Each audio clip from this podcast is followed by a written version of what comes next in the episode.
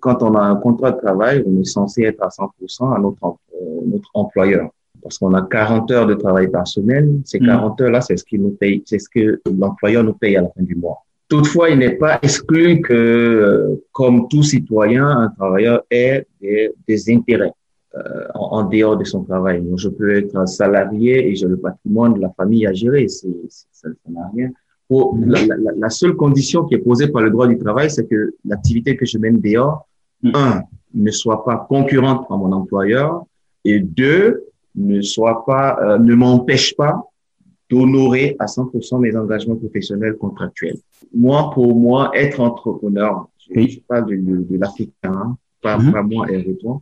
Donc, chez, chez, chez l'Africain lambda, le travailleur lambda, être entrepreneur, c'est c'est être euh, fondateur et propriétaire d'une affaire et mm -hmm. exécutant d'une affaire. Du coup, quand j'entreprends, dans le contexte actuel, je suis obligé de grignoter du temps quelque part. Salut et bienvenue. Vous écoutez L'Impatient, le show des entrepreneurs, des voyageurs et des managers qui avancent vite et très vite en Afrique. Avancer ne veut pas dire réussir à tous les coups, c'est aussi échouer, mais échouer de l'avant. Ici, nous discutons des échecs et des conseils pratiques qui marchent sur l'argent, la santé, l'entrepreneuriat et l'amour. Vous voulez aller vite et très vite, ici, vous allez savoir comment y arriver. Comment entreprendre en tant que salarié? Conseils pratiques et ressources disponibles. 98% des salariés nourrissent secrètement le rêve d'entreprendre, le rêve de devenir entrepreneur. Et si leur contrat leur permet, entre 70 et 80% de ces personnes ont un business à côté. Est-ce possible d'entreprendre en tant que salarié? Et quelles sont les erreurs à éviter lorsqu'on décide d'entreprendre en tant que salarié? Et d'ailleurs, est-ce que tout le monde peut devenir et doit devenir entrepreneur? Aujourd'hui, nous allons parler des clés pour entreprendre en tant que salarié et surtout pour que vous puissiez réussir votre expérience d'entrepreneuriat en faisant la migration d'un travail salarié. Et pour en parler, je discute avec une personne qui connaît très bien le domaine et qui va nous donner toutes les clés pour y arriver. Il s'agit de Hervé Touan. Salut Hervé. Bonjour Marius. Comment tu vas Hervé? Comment tu vas? Moi, je vais très bien. je vais super. Merci, merci Marius et merci de me recevoir dans ton émission. Alors, tu as déjà un très bon travail et c'est avec beaucoup de plaisir que je, je serai contributeur de, ce que tu fais déjà. -hmm. Et avant de commencer, je voudrais vraiment te dire merci pour le temps que tu prends d'échanger avec moi sur ce thème qui est quand même extrêmement important parce qu'aujourd'hui, beaucoup de personnes veulent devenir entrepreneurs. La vague ou bien la, je dirais, la tendance selon laquelle c'est l'entrepreneuriat qui va sauver l'Afrique est toujours en vogue. Et face à cela, on a besoin de se faire accompagner. On a besoin de savoir comment faire la transition du monde du salarié au monde de l'entrepreneuriat. Mais avant de commencer à parler de cela, il faut qu'on connaisse qui tu es parce que moi j'ai été un peu bref en te présentant là en disant Hervé toi, c'est très simple. Mais tu es une personne expérimentée qui a beaucoup de cordes ou qui, qui fait beaucoup de choses. Donc, Hervé, qui es-tu en réalité? Alors, Hervé Touan euh, est un, un, ingénieur commercial déjà à la base, mmh. avec une vingtaine d'années d'expérience euh, dans différents secteurs, métiers, pays d'Afrique. À commencer par la supply chain, la gestion de chaîne logistique, la gestion de projet et, et l'activité de conseil qui a commencé même plus ou moins en multinational en interne avant de devenir consultant à plein temps dans, dans ma première entreprise au début des années 2010. Mm -hmm. Et Hervé Touan, c'est d'abord euh, chef d'une entreprise familiale de cinq enfants. Mm -hmm. C'est une vingtaine d'années d'expérience, dont une dizaine dans le conseil. Oui. Et c'est euh, euh, voilà. Je dois dire que tu t'es présenté de manière très modeste et quelqu'un me dit souvent, mm. c'est la marque des personnes qui sont bien, qui sont très bien, qui savent qu'elles apportent de la valeur. Et cela dit, je voudrais qu'on puisse comprendre et entrer dans ton expérience pour mieux apprécier tout ce que tu as fait, tout ce que tu as accompli, qui est quand même inspirant et très bien. À la base, tu as étudié où Tu es de quel pays? Nos auditeurs qui nous écoutent sont de la Côte d'Ivoire, du Rwanda, de la RDC Congo, du Bénin, du Sénégal. Et pour eux, peut-être, on ne sait pas quand on dit Hervé Touan, c'est de quel pays? Alors, Hervé Touan, c'est un Ivoirien. Je suis né dans le centre du pays, euh, à Boaké, Mhm. où j'ai fait mon enfance et mon, et mon adolescence. Donc, primaire, c'était là-bas jusqu'au début du collège. Avant d'aller plus loin et dans les études supérieures à l'Institut national polytechnique euh, de Yamoussoukro, Mhm. donc, là où, où j'ai fait l'école de commerce avec une spécialisation en, en gestion logistique. Voilà, c'est là que tout est parti. Et, et ensuite, je suis rentré en multinationale, j'ai évolué dans différents domaines jusqu'à jusqu'à pratiquement 20 ans aujourd'hui. Et Hervé, quand tu dis que tu as fait Boaké, ensuite Yamoussoukro, je rappelle que Yamoussoukro, pour ceux qui ne savent pas, c'est la capitale politique de la Côte d'Ivoire. Et ce qui est fascinant à Yamoussoukro, ils ont une grande chapelle, une grande cathédrale. Je pense que c'est l'une des plus grandes de l'Afrique. Et ça, c'est entre parenthèses. Et Hervé, quand tu penses à cela, quand tu penses à cette euh, trajectoire, et avant même d'aller jusqu'à la fin de cette trajectoire de ta vie, quand tu penses à ton enfance, c'était difficile ou doré? Doré, non, parce que je suis issu d'une famille très modeste. Euh, Mhm. Un père ouvrier, polygame, euh, Mhm. avec grand monde à la maison. Donc, c'est pas, c'est, c'est, c'est autre type des familles des années 70, 80. Hein. C'est pas, Mhm. c'est pas les, les, c'est pas les familles modernes aujourd'hui avec un père, une mère, deux enfants et on, on- met tout autour de l'enfant. Mhm. Euh, et c'est- l'enfant qui commande. Aujourd'hui, euh, voilà, c'est- ça c'est ce qui se passe aujourd'hui. Et là, euh, nous, à ce, à ce temps, on est plutôt, et c'était pratiquement généralisé chez tous nos parents, euh, beaucoup de gens à la maison, des gens de tout part. C'est pas comparable à, à- on essaie d'offrir aujourd'hui à nos enfants. On a eu une enfance, euh, voilà. Mhm.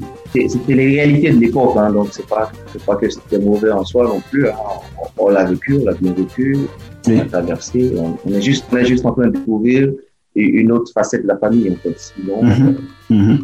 Et quand tu penses à ton enfance, j'imagine ton enfance s'est déroulée à Boaké, dans le centre du pays, en Côte d'Ivoire. Quel est le meilleur souvenir de ton enfance et, et pourquoi ce, souvenir-là éventuellement? Euh, souvenir d'enfance. Oui. Alors là, c'est, ça, m'a causé un peu loin quand même. Ai eus. Alors, je me souviens que j'étais beaucoup, j'étais beaucoup bricoleur quand même. Je me fabriquais des, des guitares avec une ardoise et une petite planche et des fils de, de frein de vélo. Mhm. Et voilà, je faisais chez eux le bricole là beaucoup. J'étais très calme, timide. Quand les autres frères étaient tout le temps sortis, moi, j'étais, j'étais dans mon coin. Je, je- voilà, je- Mhm. j'étais pas très, très turbulent. Mm. Donc oui, j'étais, j'étais très bricoleur, voilà, déjà, depuis tout petit. Mhm. Je me débrouillais avec ce que je, ce que je pouvais pour faire ce que, je- ce que j'avais envie de faire. Mhm. Wow. On va peut-être découvrir si les guitares que tu as fabriquées à l'enfance ont été reconverties en musique. On va découvrir cela dans la troisième partie de la conversation, au cours de laquelle je vais te demander un peu sur tes goûts euh, musicaux.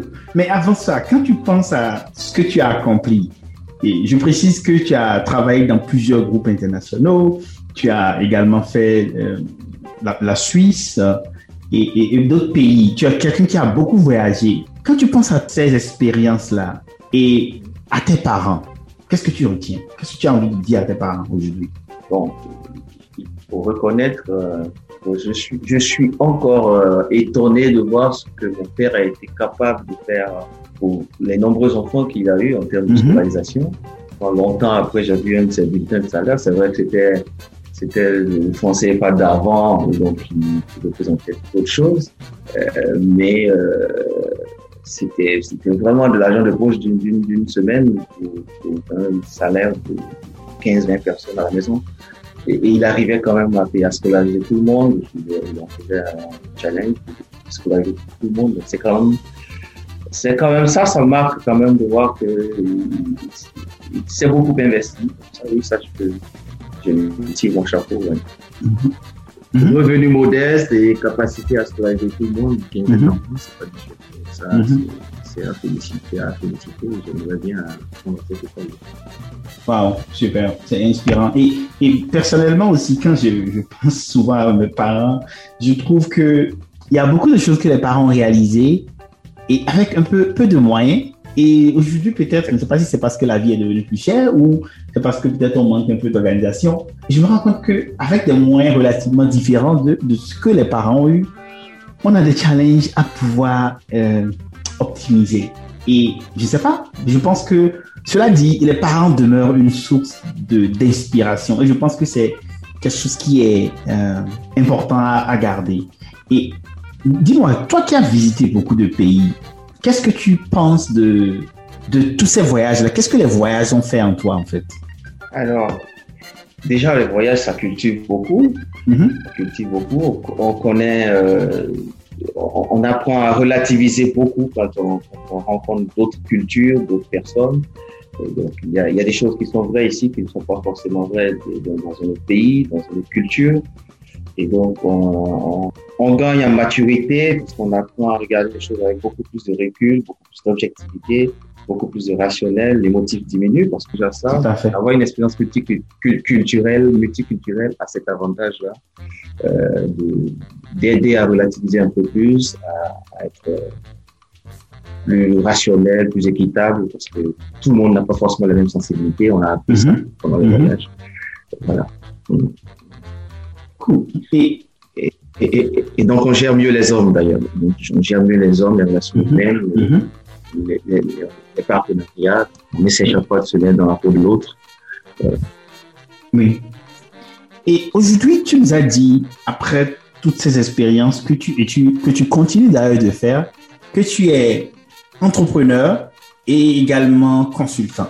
Et je voudrais te demander, tu offres quoi cette temps-ci en tant que business? Et c'est vraiment le moment de nous dire comment les gens peuvent bénéficier de tes prestations, dans quel domaine tu es et qu'est-ce que les gens peuvent euh, tirer en, entrant en collaboration avec toi, Hervé?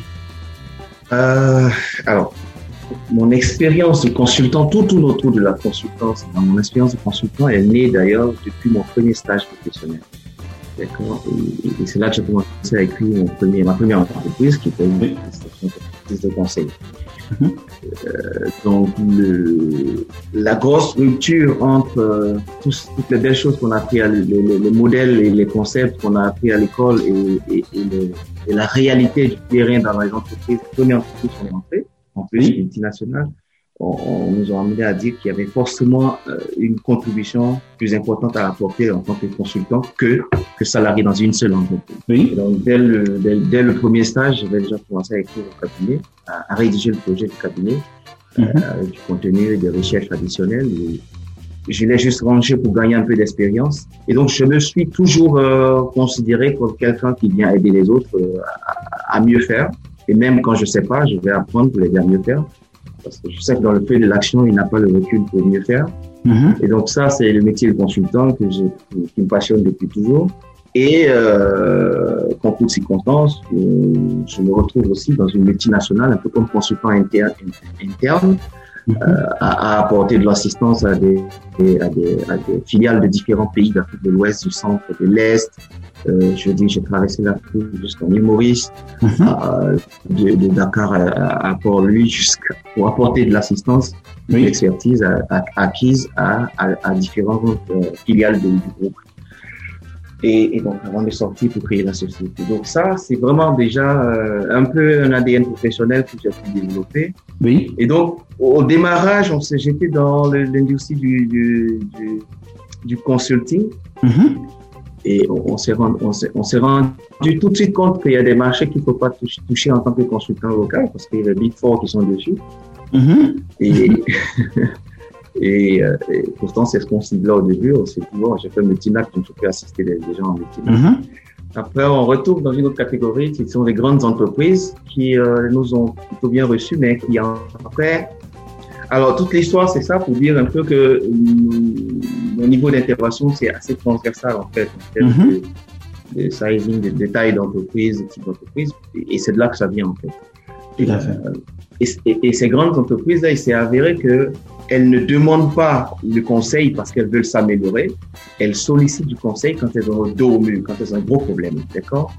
Et donc, je commence une aventure entrepreneuriale dans un marché où les, je ne peux pas vraiment faire du business planning. Je ne peux pas faire des prévisions commerciales parce que euh, tant que le client là, il n'a pas un gros souci, il ne t'appelle pas. Et donc, tu te retrouves à attendre un marché pendant six mois et pendant trois mois. Et quand ça vient, c'est juste pour un temps et après il faut aller courir chercher. Donc, c'était pas évident euh, en termes de conseils. Donc ça, c'est vraiment une petite analyse euh, du, du, marché du conseil en Afrique qui va peut-être aider quelqu'un qui a envie de se lancer dans le conseil. Mm-hmm. et, et, après, on se dit, on va dans le, le secteur des PME, on va, on va voir, c'est un gros vivier, il y a du monde là-bas, donc on va essayer de faire des packages adaptés aux PME. Ça va mm-hmm. créer du récurrent. Mais là, on va, on va se retrouver face à des, à des choses beaucoup plus compliquées économiquement et ça, ça nous a amené à, à réfléchir sur, enfin, à réaliser en fait beaucoup de blocages culturels qui nous ont amené à dire qu'il il faut aller à la base, à la naissance même de l'entrepreneuriat et donc créer un ensemble d'entrepreneuriat. Donc c'est comme ça qu'on s'est retrouvé depuis les depuis l'expérience en multinat et, les difficultés des marchés des multinationales mm-hmm. jusqu'à aller jusqu'à la naissance de la, la, création des entreprises parce que mm-hmm. et, très souvent les entrepreneurs africains ne savent pas acheter le conseil mm. On, est, on est descendu tout doucement. Alors il y a toute une, il y a, il y a beaucoup d'histoires autour de tout ça, mais on est descendu tout doucement pour se dire à, à la base même, euh, pour comprendre hein, à la base que les gens n'entreprennent pas toujours pour les bonnes raisons, les gens ne sont pas toujours suffisamment accompagnés, suffisamment équipés mhm. et, et, très souvent s'improvisent entrepreneurs et donc se retrouvent dans les difficultés quand ils sont déjà dans l'eau en mhm. train de, de, se, de se noyer. C'est compliqué. Le taux de mortalité est très élevé à ce niveau. Donc voilà. Du coup, consultant et entrepreneur, ce titre-là, il est, il est, c'est à juste titre. Je suis mhm. toujours consultant mais le volet entrepreneuriat vient s'ajouter parce que euh, on a décidé de se mettre à la naissance de l'entrepreneuriat. Tout non pas comme le consultant qui vient, qui vient intervenir seulement quand l'entreprise existe, hmm. mais depuis la naissance de l'entrepreneuriat, on sait aider les gens à devenir meilleurs entrepreneurs dès le démarrage. Mais ce que je trouve qui est intéressant, c'est la complétude de ton expérience. Elle est variée. Et quand tu disais tout à l'heure que et quand les grosses entreprises vous invitent, c'est qu'elles ont dos au mur. Et je leur dis que lorsque tu travailles, tu parles de toi, Hervé, c'est que souvent tu as été confronté à des situations de pression et de crise parce que les gens ne t'appellent en tant que consultant que quand ils, ne peuvent plus résoudre leurs problèmes eux-mêmes. Qu'en penses-tu? De crise plus même que de pression. La pression, c'est le travail normal pour créer la pression. Mhm. Mais généralement, c'est les entreprises qui, qui, sont vraiment en difficulté, qui, qui, sont, qui sont même menacées de, de, de fermeture, mhm. qui sont menacées, qui, voient leurs revenus euh, varier de façon euh, effrayante, qui se retrouvent à dire attention, je cherche un cabinet. Comme elles n'ont pas les moyens de, de, de se payer les, les, Big Four, mm. euh, elles cherchent quelqu'un de local qui a, voilà, elles cherchent plus sur le profil du, du, du consultant et, et c'est comme ça qu'on a eu des, des marchés de conseil dans les grandes entreprises. Wow. Donc, voilà, donc c'est beaucoup plus des entreprises vraiment en difficulté. Mm ou, qui, qui s'apprêtent à prendre des décisions euh, avec un impact financier trop important et, et, donc à qui on vient dire attention, voilà les dispositions qu'il faut prendre, il faut éviter de, de se planter. Très peu, très peu mm-hmm. dans ces dix années d'expérience-là m'ont contacté pour euh, ou des besoins d'amélioration, de perfectionnement, de consolidation des acquis. Mhm. Voilà, les bonnes choses, là, avec valeur ajoutée, mhm. où on prend plaisir à, à faire grandir quelqu'un. Mhm. Il y a eu très peu, il y a eu beaucoup plus de, de, de sapeurs-pompiers, de, de, cost killing. Voilà, c'était beaucoup plus ça que, que, que, le consultant qui vient faire euh, ouais. passer d'une étape A à une étape B. Voilà. Quand tu disais ça, je souris parce que euh, la réalité de l'entrepreneuriat, surtout en Afrique, je pense peut-être que c'est la même chose partout, c'est qu'on est toujours sous des pressions et oh, oh, quelqu'un dit, en tant qu'entrepreneur, tu as plusieurs feux qui sont allumés et tu dois choisir quel feu éteindre en premier. Et immédiatement, tu as fini d'éteindre un premier feu, il y a un autre feu qui tu dois éteindre. Et ça attend encore de faire l'arbitrage, quel feu je dois éteindre. Et j'ai l'impression que ce que tu fais, non seulement quand tu viens en situation de crise, tu aides les gens, mais en, avant dans la création, c'est que tu aides les entrepreneurs à ne pas arriver à des situations où, dans lesquelles ils font face à plusieurs feux. C'est-à-dire vraiment des situations difficiles dans lesquelles ils ont un problème de, de, gestion ou de définition de stratégie de croissance. Et, et on va en parler tout à l'heure parce que c'est strictement lié au thème, c'est-à-dire comment entreprendre en tant que salarié, conseil pratique, pour y réussir et ressources disponibles pour y réussir. Et je pense que tu as toutes les cordes pour donner des astuces pratiques et surtout l'accompagnement que tu fais à travers ton entreprise euh, Parle-nous un peu de Sepserma. De quoi il s'agit-il là? Alors, le, déjà, ma première entreprise, c'était BBS, Beloved Business Solutions, mm-hmm. et apporter des entreprises. Et mm-hmm. après, récemment aurait pu être peut-être une business unit du cabinet, mm-hmm. mais on s'est dit, c'est carrément tout autre chose. Et, et, et CEP et Sarment, en fait, c'est tiré d'abord de l'agriculture, de, la viticulture. Le, le CEP, c'est le pied de vigne, d'accord Le pied de vigne et les sarments, ce sont les branches qui sont appelés à, à porter du fruit, donc les, les raisins. Mm-hmm. D'accord. Et euh, dans la pratique de la viticulture, les, les branches qui, qui, sont fortement attachées au cep, mm-hmm. on les émonde, c'est-à-dire qu'on les, on les, on les émonde, on les, on les ménage en fait pour qu'elles puissent porter beaucoup de fruits. Mm-hmm. D'accord Donc l'idée de cette, cette est venue de cette expérience de consultant où euh, c'est le médecin qui prescrit et finalement le patient il fait ce qu'il veut avec la prescription. Vous voyez tu mhm. vois mhm. et, et, et, trop souvent, on a eu cette frustration en tant que consultant de dire euh, voilà l'orientation, votre problème il est à ce niveau, voici les causes racines, voici où est-ce que vous devez orienter vos, vos actions. Mhm. On met à disposition même des outils, mais après, euh, très souvent, les gens ne, ne savent pas utiliser. Ils veulent pas utiliser, ils, n'ont pas le temps de changer en fait ils, ne se, donnent pas du temps en fait de changer leurs habitudes. Mm-hmm. Et, et, et, et c'est pas toujours que les recommandations de consultants sont vraiment mises, à, mises en œuvre. Mm-hmm. euh, pas que techniquement c'est difficile, hein, on est toujours là, on a pour la conduite du changement, mais mm-hmm. euh, c'est toujours des questions de contraintes de temps opérationnel. Il y a d'autres choses, il y a d'autres, et, et, là, et là c'est c'est frustrant. Et, et, nous, ce qui nous intéresse, c'est pas juste prendre un chèque et, et, et livrer un rapport, mm-hmm. c'est de voir euh, des vraies références qui, mm-hmm. qui, qui, reconnaissent que notre passage leur a permis de, de, de changer leur vie. Mm-hmm. Et, ça, c'est là que se trouvait notre frustration. Donc, l'idée de CEP et SAMA, c'est de dire, attention, on a trouvé sur le marché des gens qui sont déjà campés dans leur façon de faire. Là où on veut faire naître des entreprises, il faut qu'on leur dise, euh, si vous nous écoutez, vous, vous, pourriez porter beaucoup de fruits. Donc, mhm. l'idée du CEP, c'est le CEP, CEP, c'est le Centre d'entrepreneuriat pratique. Et donc, les, les sarments, ce sont les startups. Donc, les startups qui sortiront de CEP et euh, auront des chances de, de, faire la différence si vraiment elles suivent ce qu'on est en train de leur partager, qui qu'on n'a pas qu'on n'a pas appris dans des bouquins, qu'on a mhm. qu'on a enregistré pendant notre expérience en train de d'accompagner des entreprises qui, mhm. réelles qui sont sur le marché. Mhm. Et donc, c'est pas dans des, des, bouquins qu'on a appris tout ça, c'est sur le terrain. Je pas, mhm. j'ai pas, j'ai pas de MBA en entrepreneuriat ou PhD quelque part, mais le, le, mon MBA, je l'ai fait sur le terrain en entrepreneuriat, donc je sais transmettre à des entrepreneurs l'expérience. Et, et c'est là qu'il y a le message du CEP à des, à des futurs sarments pour dire, pouvez, porter, vous pouvez faire la différence si vous suivez le conseil de quelqu'un euh, quelqu'un. Voilà. Et, et, je prends souvent l'exemple de la natation. Hein. Quelqu'un qui a mhm. nagé, qui a, qui a déjà bu, etc.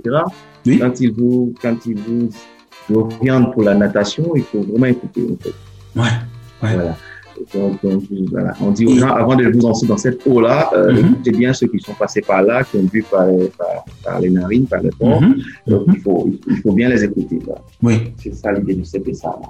Et je dois dire que récemment, le concept et ce que tu fais est quand même très innovateur. Et c'est pas moi qui le dis, il y a beaucoup d'institutions, Africa Finance, je pense, avait fait un article sur toi et disait que le concept est très innovateur parce que c'est non seulement l'accompagnement dans tout ce qui est processus d'installation, mais aussi à la fin de cela, c'est comment est-ce que vous réussissez? Parce que tous les accompagnements d'entrepreneurs ou d'entrepreneuriat que nous avons vus jusque-là, à mon avis, c'est on vous accompagne à la création, on vous laisse, ou bien on vient quand vous avez déjà, vous êtes en train de fonctionner, on vous aide à grandir. Donc je pense que tu offres un package complet. Et, et parlant d'entrepreneuriat, et afin d'aborder le thème qui est comment réussir dans l'entrepreneuriat en tant que salarié, je voudrais te demander, quand tu regardes toute ta carrière, tout ce que tu as accompli de très bien et, et ce que tu vis aujourd'hui, à quelle proportion tu vas attribuer la chance et le travail? Alors, la chance, euh, je n'y crois pas vraiment. Mm-hmm. Euh, travail, ce serait un peu prétentieux. Mm-hmm. Donc, je, suis, je me mets juste un peu au milieu, mais un peu plus du côté travail. Mm-hmm. Euh, pour dire que les opportunités, elles se présentent, elles se présentent à tout le monde. Euh, il faut juste savoir les, les, les, les percevoir déjà, les saisir et, et, et les espérer. Mhm, mhm. Ok. Donc, donc, voilà, il y a certainement des opportunités qui se sont présentées à, Oui. à moi et que j'ai pu, j'ai peut-être exploité peut-être un peu plus ou mieux que d'autres personnes, mais euh, Mhm. chacun, chacun a exploité ce qu'il a pu rencontrer sur son passage euh, selon ses, fait. ses convictions, ses convictions. Tout à fait, je vois. Ici, c'est très intéressant. Et je voudrais à présent te demander, quand tu penses à entrepreneuriat en tant que salarié, quels sont les chiffres? Commençons par les chiffres un peu, parce que toi, tu es dans le domaine. Quelle est la proportion de gens qui ont un business à côté en tant que salarié ou bien qui veulent entreprendre secrètement?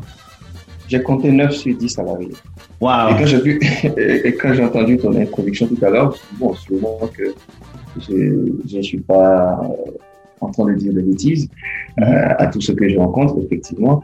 Alors, moi, je les classe en trois catégories. Les, les- je les appelle salariés entrepreneurs, ceux qui sont dans le statut dou- double d'entrepreneur et salarié à la fois. Mhm. Et, et c'est la plus grosse majorité de nos travailleurs. Ça fait partie des éléments qui, ont, qui nous ont amenés à créer cette récemment parce que les travailleurs sont les plus prompts à se- à s'improviser entrepreneurs. Et c'est ceux-là qui dirigent les PME aujourd'hui qui ont beaucoup de problèmes Mhm. et, et- et qui ne savent pas parler le langage des consultants. Donc, on, on a décidé de, leur- de, de s'adresser à eux. Alors, ils, ils sont de trois catégories. hein. Celui qui est déjà, le travailleur qui est déjà piqué par le virus de l'entrepreneuriat, qui a envie d'entreprendre, même s'il n'a encore rien fait, Mhm. et, euh, il n'est plus focus sur son travail. Mhm. Il est tous les jours en train de chercher ou, ou parfois il est même plus très agréable, très épanoui au travail parce que ce virus-là est en lui tous les jours pour lui, il faut qu'il entreprenne. Et, et, et donc, c'est, il est plus à 100% à son employeur. Mhm. Ça, c'est déjà une catégorie. Et la deuxième tranche, c'est ceux qui sont les deux pieds, les deux mains dans, dans, dans, dans une activité, Mhm. euh, side, side business. Et la troisième catégorie, c'est ceux qui ont déjà échoué en entrepreneuriat, donc qui ont, qui ont peut-être dilapidé 15 ans d'économie, d'épargne, et Mhm. qui se sont plantés, qui sont tombés malades parce qu'ils ont, ils ont, ils sont courus dans tous les sens sans, sans rien produire, et qui sont frustrés et qui, à la limite, ne sont plus non plus très productifs, très motivés à leur, dans leur boulot. Donc, ces trois catégories-là se retrouvent à autour de 9 sur 10 salariés, donc euh, ton chiffre, Mhm. 98%. Mhm. Mais 18%, je, je, je, je trouve un tout petit peu supérieur au mien, mais c'est pas faux. C'est pas faux parce que aujourd'hui, c'est devenu un effet de mode. Il y a une certaine pression hum, sociale qui se, qui se fait sur Internet, comme quoi il faut que tout le monde entreprenne. Donc, euh, Mhm. euh, ça met une certaine pression à, à, à tout le monde. Depuis l'école aujourd'hui, on a envie Mhm. d'entreprendre Oui. parce que ça devient comme un idéal social. Si je l'ai pas fait, c'est que j'ai échoué. Donc cette pression-là, elle est sur tout le monde pratiquement. Et, et cet, cet effet de mode-là emporte tout le monde et, et c'est un piège professionnel. Mhm. Ça conduit à ce que j'appelle le suicide professionnel. Mhm. Et, et je veux te demander, sans langue de bois, est-ce que c'est compatible d'être salarié et de faire du business, du side business? Déjà sur le plan juridique, Mhm. quand on, quand on a un contrat de travail, Oui. Là, je regarde les textes de la Côte d'Ivoire, mais c'est pratiquement semblable, c'est pratiquement similaire dans, dans, l'environnement OADA. Tout à fait. Et quand on a un quand on a un contrat de travail, on est censé être à 100% à notre, euh, notre employeur. Mhm. Parce qu'on a 40 heures de travail par semaine. Ces Mm. 40 heures-là, c'est ce nous paye, ce que l'employeur nous paye à la fin du mois. Toutefois, il n'est pas exclu que, euh, comme tout citoyen, un travailleur ait des, des intérêts Mhm. en, en dehors de son travail. Donc, je peux être un salarié et j'ai le patrimoine de la famille à gérer. Ça n'a rien. Pour- la, la- la- la seule condition qui est posée par le droit du travail, c'est que l'activité que je mène dehors, Mm. un, ne soit pas concurrente à mon employeur et deux, ne soit pas, euh, ne m'empêche pas d'honorer à 100% mes engagements professionnels contractuels avec mon Mhm. employeur. Mhm. Alors, ce qui, ce qui se passe, ce qui se passe aujourd'hui et qui est à regretter, c'est que euh, le 1, c'est plus ou moins facile parce que c'est pas évident d'être concurrent à mon employeur du jour au lendemain euh, en tant qu'individu. Mhm. Mais le 2, très souvent, est, est biaisé parce que l'employé qui, qui va faire un boulot à côté, il va se retrouver à tricher sur son temps de repos, Mhm. son temps de travail, Mhm. le matériel de travail, le téléphone de bureau, le, télé- le- le téléphone, euh, l'ordinateur de bureau, l'internet, euh, le véhicule de fonction qu'on lui donne ou de pool qu'on lui donne, il l'utilise pour faire ses rendez-vous entre-temps. Mhm. Et donc, il va se retrouver forcément quelque part à grignoter sur ses engagements avec son employeur. Hmm. Ok. Et ça, c'est beaucoup plus parce que notre culture d'entrepreneuriat veut que c'est nous qui soyons, c'est- c'est-à-dire euh, moi pour moi, être entrepreneur. Je, je parle de, de, de l'Africain, hein, pas, Mhm. pas moi et toi. Donc, chez, chez, chez l'Africain lambda, le travailleur lambda, être entrepreneur, c'est c'est être euh, fondateur et propriétaire d'une affaire et Mhm. exécutant d'une affaire. Mhm. Du coup, quand j'entreprends, dans le contexte actuel, je suis obligé de grignoter du temps quelque part. Celui qui, ne, qui, a, qui a un, même un petit restaurant ou je sais pas, n'importe quoi, il est obligé après le boulot de 17h, 18h où il doit aller se reposer, avoir une vie de famille et revenir le matin à 7h au boulot. Il se retrouve à rentrer tard à 23h, à minuit, à 22h parce qu'il devrait aller faire le point de son business à côté. Oui. Il se retrouve à consommer son temps de week-end, de temps de repos. Et donc, du coup, il n'est plus, son énergie n'est plus à 100% à son employeur. Donc, pour être professionnellement honnête, c'est pas compatible. C'est pas compatible. Dans le, au, au- au sens strict de ce qui se passe aujourd'hui, selon la, la conception actuelle de l'entrepreneuriat. On parlera de, de- d'autres, d'autres, d'autres conceptions plus tard. Mhm. Mais selon la conception actuelle, on, on, on est un peu en violation de la loi qui dit qu'il ne faut pas que euh, mon activité à côté m'empêche d'être efficace au travail. Mhm.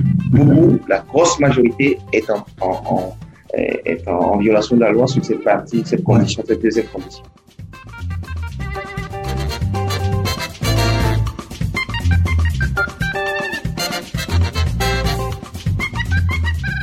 Hey, salut! Si vous êtes un annonceur, une entreprise, un prestataire de services et que vous voulez passer un message dans les oreilles des milliers de personnes qui nous écoutent à travers les conversations de l'impatient, ces personnes sont au Togo, au Bénin, en Côte d'Ivoire, au Sénégal, au Rwanda, au Cameroun et que sais-je encore. Si vous voulez passer un message dans leurs oreilles, écrivez-moi sur contact@l'impatient.com. Je répète, contact@l'impatient.com.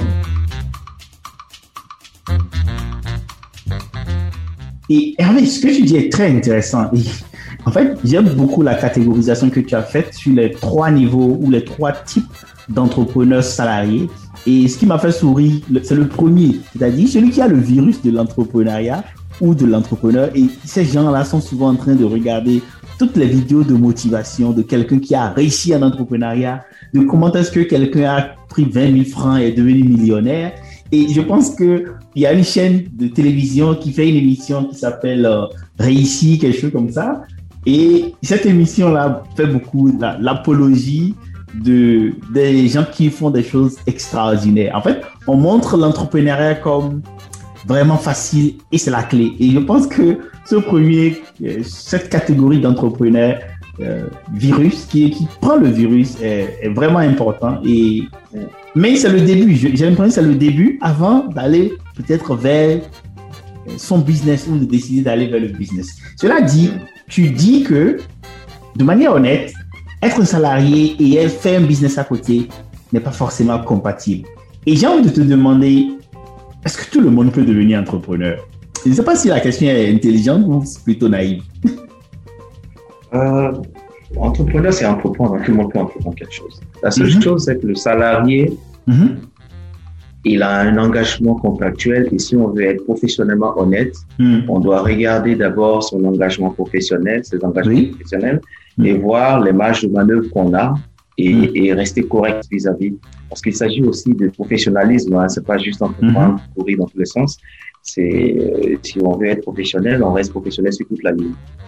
Parce que si, euh, je veux pousser aussi, hein, je parle, si on veut aller sur le terrain d'un modèle économique, Mhm. si chacun doit être entrepreneur comme les Africains le font aujourd'hui, Mhm. bah, finalement, personne ne travaillera pour personne. On aura euh, 600, millions, 600 millions de sociétés et d'individus en Afrique, Mhm. et puis on se régale.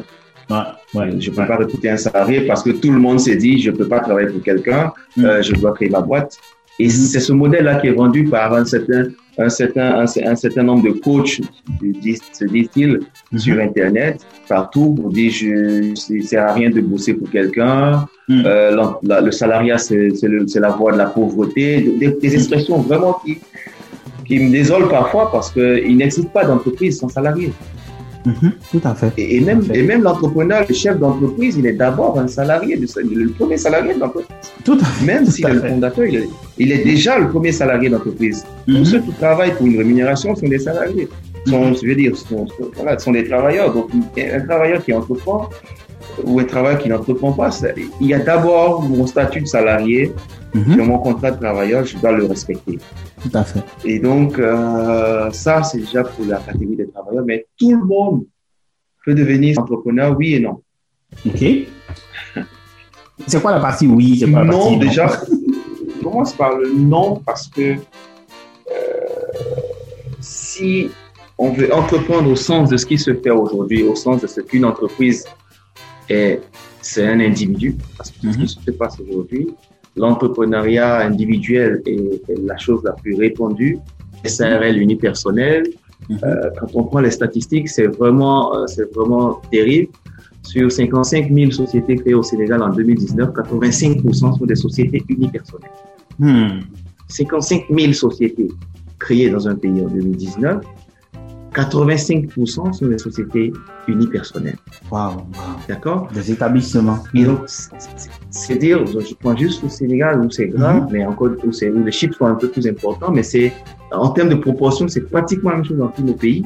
Oui. Et euh, je, prends, je prends plaisir de faire le tour pour voir ce genre de statistiques, pour confirmer encore une fois ce qu'on est en train de dire, parce que CEP, c'est pour l'entrepreneuriat participatif. CEP est pour l'intelligence collective. Mhm. L'entreprise, c'est un ensemble de personnes, c'est une organisation humaine, c'est Mhm. pas un individu. Mhm. L'individu, c'est une personne physique. Une société, c'est une personne morale et elle est censée mobiliser des ressources et elle peut se lancer, elle devrait se lancer avec un groupe de personnes. Mhm. Euh, c'est ma, c'est notre conception euh, de la chose. Mhm. il, il- il y a beaucoup de, il y a beaucoup de raisons derrière tout ça, derrière cette conception de l'entrepreneuriat. Et donc le nom, c'est de dire si on veut entreprendre tous comme on est en train de le faire aujourd'hui, on est dans un modèle qui va toujours échouer. On est dans un modèle économique qui ne peut pas fonctionner. Hmm. Alors, le oui, c'est que pour nous, entreprendre, c'est être euh, tout ou partie d'une entreprise. D'accord? Mhm. Voilà. Parce que aujourd'hui, jusqu'ici, entreprendre, c'est être le tout d'une entreprise, être 100% propriétaire de, de tout et de tout. Mhm. Mais si entreprendre pour, pour l'Africain commence à devenir, euh, je prends une place dans une affaire, alors Mhm. je fais partie d'une communauté dont je suis entrepreneur, oui, tout le monde peut devenir entrepreneur. Hmm. D'accord? OK. si, si moi j'ai cinq entreprises dans lesquelles j'ai de l'actionnariat ici et là, je suis entrepreneur. Tout à fait. Tout à fait. Même si je suis 2% entre, euh, actionnaire dans une société ici, 3% là, 10% de l'autre côté, Hmm. mais je gère des affaires. Ce, ce n'est pas l'implication à 100% les deux mains, les deux pieds dans une affaire qui fait que je suis entrepreneur. Mhm. D'ailleurs, qui est plus riche que qui entre celui qui a 100% de 1 million d'un capital social des SRL qu'un notaire n'a jamais vu Mhm. et celui qui est 10% propriétaire d'une société qui vaut 100, 200, 300 millions de- de- de- Tout à fait. d'actifs. Mhm. Mhm. Et, et quand je suis 10% propriétaire d'une société, j'ai 90% de stress en moins. Ceux qui ont les 90% de, de propriété vont, vont gérer le business. Moi, je suis Tout là, à fait. je suis- Je suis juste administrateur, je suis, je, je participe aux décisions, mais je ne porte pas les 100% du stress. Donc, la difficulté de l'entrepreneuriat en Afrique aujourd'hui, c'est qu'on porte 100% du stress des choses qu'on ne maîtrise même pas. Mhm. Wow. Oui. Ce que tu dis est, est très profond et je pense que les entrepreneurs qui nous écoutent ou les salariés qui veulent devenir entrepreneurs doivent prendre cela vraiment avec le plus grand niveau de, de sérieux. Et je dis cela parce que présentement, je vis l'expérience entrepreneuriale et elle a parfaitement raison sur le stress. Être entrepreneur, c'est extrêmement difficile. C'est passionnant. Si vous aimez ça, c'est passionnant, mais ce n'est pas facile. Il faut travailler dur, il faut construire un système, il faut recruter, il faut faire du marketing, il faut faire. Aujourd'hui, avec tout ce qui est réseaux sociaux, il faut faire de la communication virtuelle. C'est beaucoup de choses à faire.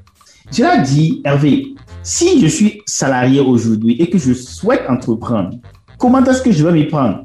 Parce que toi, tu sais comment ça marche avec euh, Seb Sarman.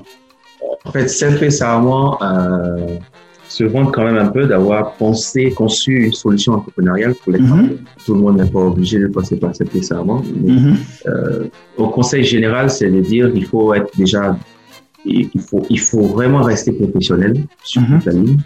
Donc, euh, s'assurer d'être euh, en phase avec son, son contrat.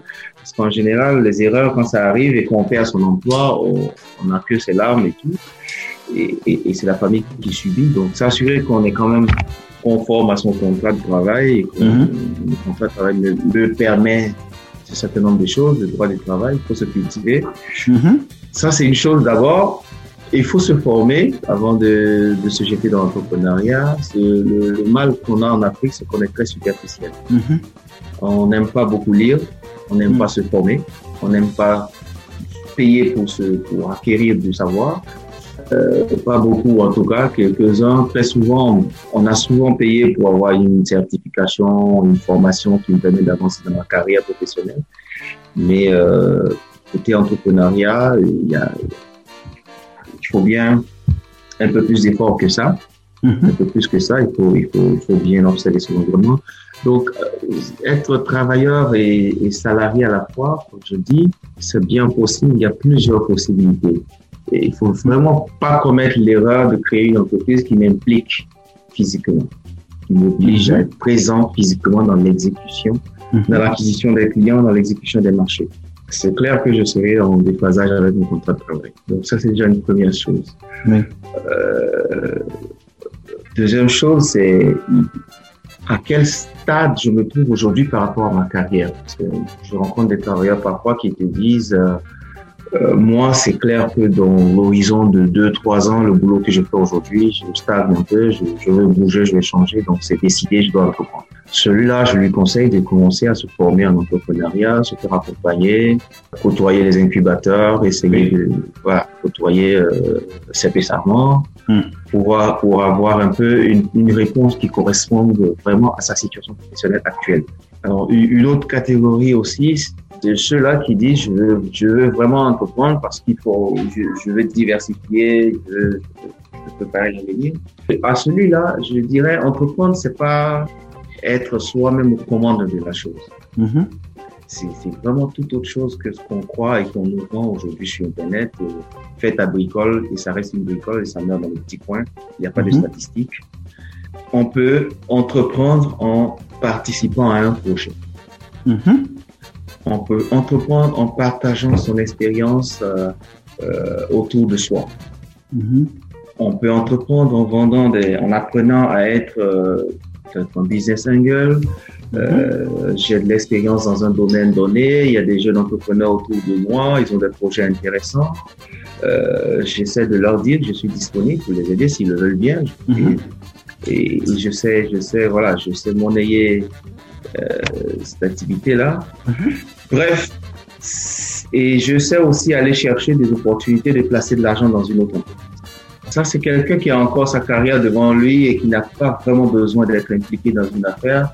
Parce que ce que j'appelle le suicide professionnel, c'est d'abandonner une carrière potentiellement brillante pour mhm. une aventure qu'on ne connaît pas. Mhm. Mhm. L'aventure entrepreneuriale, on ne la connaît pas très souvent. On n'a pas, en tant que travailleur, on n'a pas le temps de structurer son entrepreneuriat, de bien démarrer avec les bonnes bases et, sauter du jour au lendemain et, et rentrer dans cette affaire, c'est de la folie. Et, l'une de ces folies-là, c'est de dire, je vais travailler pour mon propre compte. C'est vraiment de la folie. Pour moi, travailler pour son propre compte, c'est de quitter ce que je fais aujourd'hui et aller dans une entreprise qui, me, qui, sait me payer au moins mon salaire actuel. Mm-hmm. Entreprise dans laquelle je serais actionnaire, par exemple. Là, je travaille pour une entreprise qui m'appartient en partie et qui sait me payer mon salaire. Mm-hmm. Mais faire une rupture de salaire et aller m'engager dans une entreprise, dans une aventure euh, inconnue, c'est de la folie. C'est la folie et, il faut qu'on il faut qu'on freine ce suicide professionnel là. Mhm. C'est de la folie parce que la réalité du terrain c'est que les échecs sont énormes. Mhm. Les échecs sont énormes parce que on ne peut pas s'improviser entrepreneur de toute façon. On ne peut pas réussir en s'improvisant entrepreneur, ça c'est clair. même si par hasard certains réussissent au démarrage, c'est certainement parce que le marché, comme par hasard, avait besoin de ce qu'il a proposé, mais il, ne sait pas forcément pourquoi il a réussi. Mm-hmm. et, du coup, il ne saura pas forcément pourquoi il échouera demain. Et il finit par échouer, sans savoir pourquoi il a échoué. Et ce que tu dis est profond de sens. Hein. J'aime beaucoup aimer la, structuration que tu as donnée par rapport à comment s'y prendre, surtout par exemple, vérifier son contrat, ensuite se former et payer à ce que lorsqu'on se lance dans l'entrepreneuriat, il ne faut pas que l'entreprise dépende de soi-même physiquement. Tu as aussi parlé du fait que il faut, on peut se former dans l'entrepreneuriat ou commencer son expérience entrepreneuriale en étant un business angel, en partageant son expérience dans un domaine. Donc, si je suis financier et que je, je me rends compte qu'il y a des entreprises autour de moi qui ont des problèmes de gestion de leurs finances, je peux donner un appui à ce niveau-là, tout en mhm. gardant mon salaire ou en étant salarié. Et cela me permet d'acquérir l'expérience dans, les, dans la gestion d'une entreprise d'une manière ou d'une autre. Donc, je trouve que c'est tellement bien, sans parler du placement dont tu as parlé, etc. Avec ce que tu dis est quand même euh, inspirant et cela ouvre beaucoup mes yeux. Je pense aussi que pour les gens qui nous écoutent, qu'ils soient en Côte d'Ivoire, au Sénégal, au Bénin, à Lomé, ils savent un peu mieux sur comment est-ce qu'ils peuvent décider en tant que salarié d'entreprendre. Dans tous les cas, il y a beaucoup de ressources sur Internet, mais il y a également le fait que cet escarment est disponible pour vous accompagner, pour vous aider à pouvoir clarifier les choses. Dans la manière d'entreprendre, c'est qu'il faut aller chercher des gens qui ont fait l'expérience avant vous. Si vous voulez vous outil dans un domaine, que ce soit la cosmétique, que ce soit, euh, je sais pas, la vente de téléphones portables, vous ne perdez rien à aller demander à quelqu'un qui est dans le domaine comment cela se passe. Qu'en penses-tu?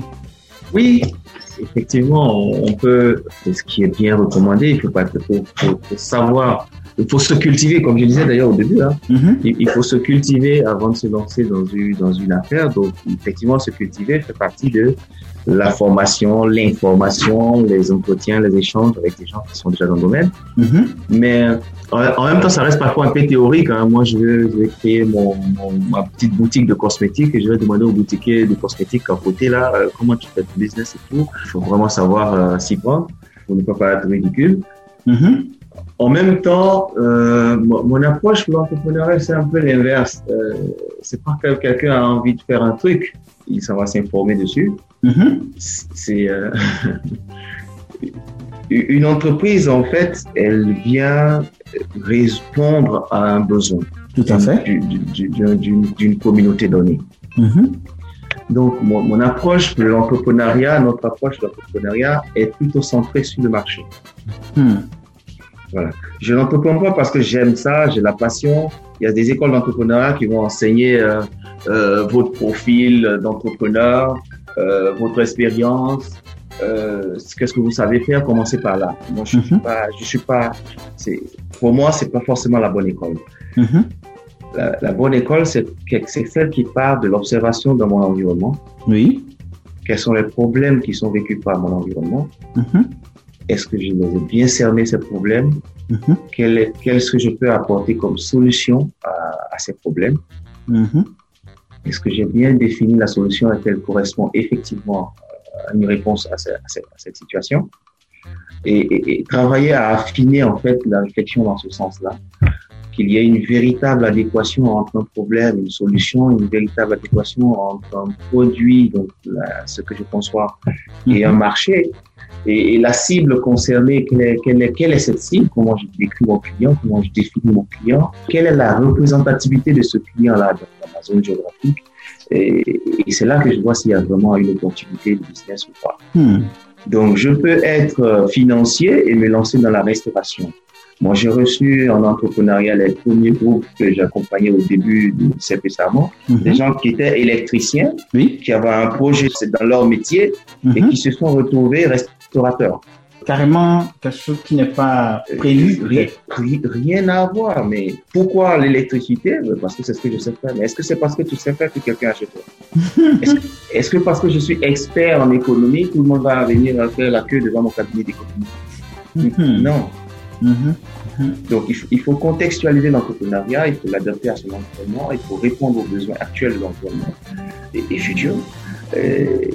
Et donc, il y a toute une démarche euh, qu'il faut bien suivre pour bien structurer le sujet Oui. et se donner des chances, en fait, d'être apprécié par le juge final. Le marché, c'est le juge final. Oui, oui.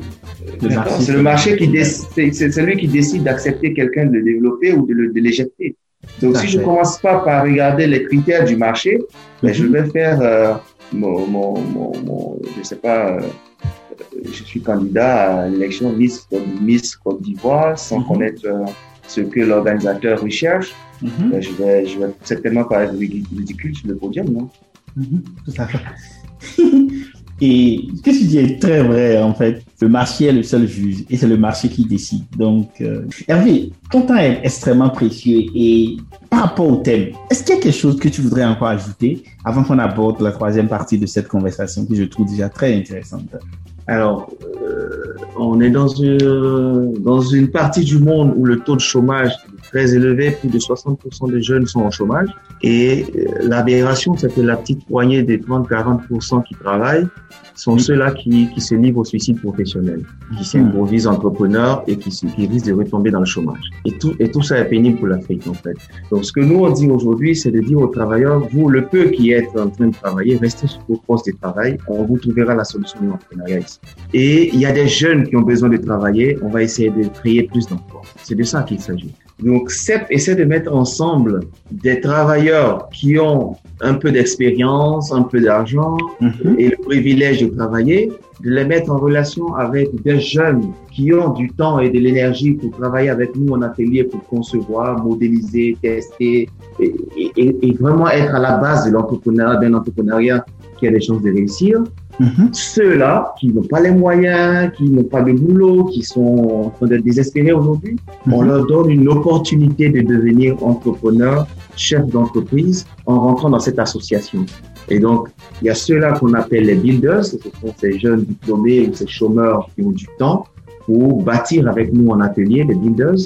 Et les backers, qui sont ceux-là qui supportent le, le modèle pour dire euh, les travailleurs qui payent pour qu'on trouve une solution entrepreneuriale pour eux.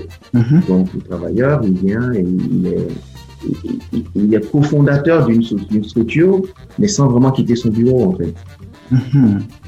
D'accord Wow. Donc, il nous, il nous confie sa problématique d'entrepreneuriat. Donc, Mhm. on essaie de résorber la, la, la problématique de- du salarié entrepreneur, Oui. euh, cette situation qui pousse au suicide professionnel. On essaie d'éliminer le suicide professionnel en aidant les travailleurs à rester sur leur poste de travail tout Mhm. en trouvant la solution à leur entrepreneuriat avec les ressources qu'il faut en externe. Et donc, Mhm. on sécurise les 40% d'emplois, on crée davantage d'emplois, donc on réduit le chômage, Mhm. et on crée des entreprises qui sont conçues avec tout le temps le, le- et toute la démarche scientifique nécessaire pour augmenter les chances de succès des nouvelles entreprises qu'on va mettre sur le terrain. Et Mhm. donc, elles aussi, parce qu'elles sont très bien structurées, elles pourront encore recruter davantage de chômeurs. Tout à Et fait. donc, euh, CEP se présente comme un accélérateur d'emploi. Hmm. Très intéressant. Merci beaucoup pour ce que tu fais, oui, parce que je trouve que c'est complet, ça résout, ça résout beaucoup de problèmes. Et je le dis ici, hein, ceux qui nous écoutent, si vous voulez commencer à entreprendre et vous êtes salarié, vous avez des difficultés, je pense que la meilleure personne à contacter, c'est Hervé. Donc, ne faites pas l'erreur de dire, je vais moi-même me débrouiller et vous allez vous casser la tête. Ne faites pas cette erreur-là. Allez contacter Hervé, il va vous aider à vous en sortir. Et Hervé, avant de te laisser partir, je voudrais à présent te poser quelques questions que je t'ai pas dites avant, je pense. C'est quel est ton repas préféré? Euh, la, lo- la loco, Mhm. voilà, la loco, euh, la. Il y a un accompagnement particulier? À loco poisson ou à loco poulet? La loco, la poisson. À loco poisson. Oui. Quelle est ta citation préférée ou une phrase qui te qui t'inspire beaucoup? Les projets échouent faute d'une assemblée qui délibère, mais réussissent lorsqu'il y a un plus grand nombre de conseillers. S'il te plaît, répète ça. Je, n'ai jamais entendu ça. Euh, oui, parce que je l'ai tiré de la, de la Bible, justement, Mhm. euh, parce que je, je la lis et est, et c'est une source d'inspiration parce que la création vient de là-bas. Donc, si on veut vraiment créer, on doit créer à partir du premier modèle de création.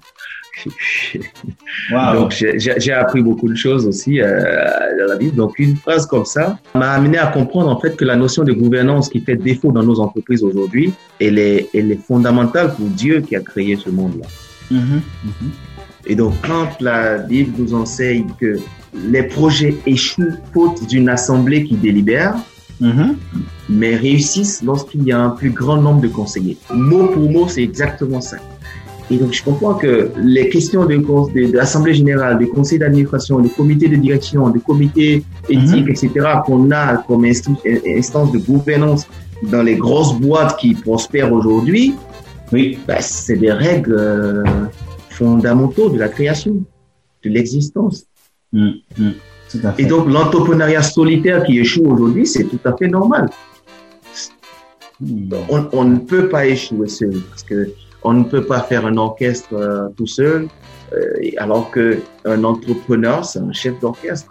Donc, mhm. il ne faut pas être l'homme orchestre, comme le disait euh, le président d'une fédération de PME ici.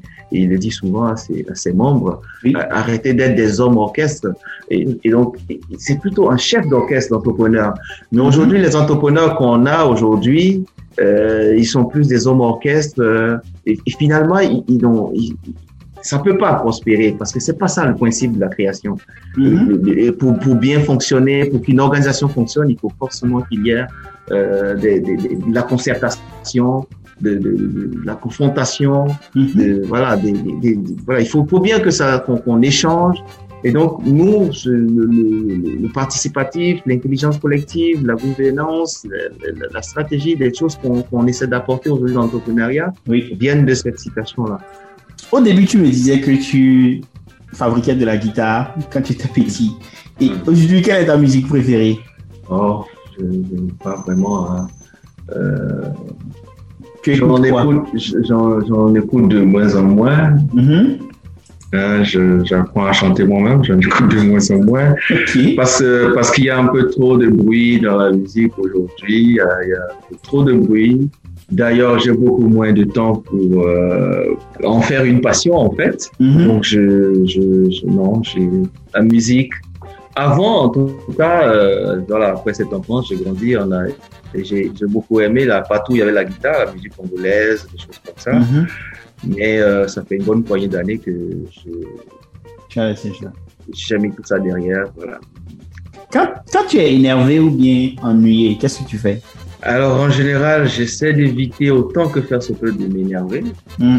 C'est un exercice qui n'est pas toujours facile quand on travaille avec des hommes. Mm-hmm. Mais ennuyé, oui, euh, ennuyé par la routine, ennuyé, ça, ça arrive. en général, je ferme tout et je, m'allonge. Je cherche à m'allonger.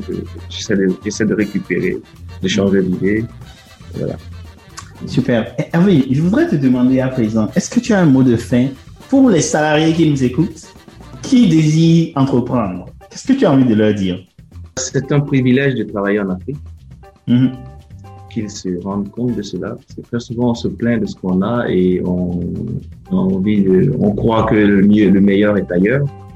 On peut faire tellement de bonnes choses avec la, la carrière aujourd'hui il ne faut pas être aveuglé par cet effet de mode de l'entrepreneuriat. Mm euh, il, faut rester sur toute la ligne rationnelle, professionnelle. On peut avoir des activités, des, intérêts dehors, mais on n'est pas obligé de s'impliquer les deux mains dans la patte euh, en mettant en péril sa carrière.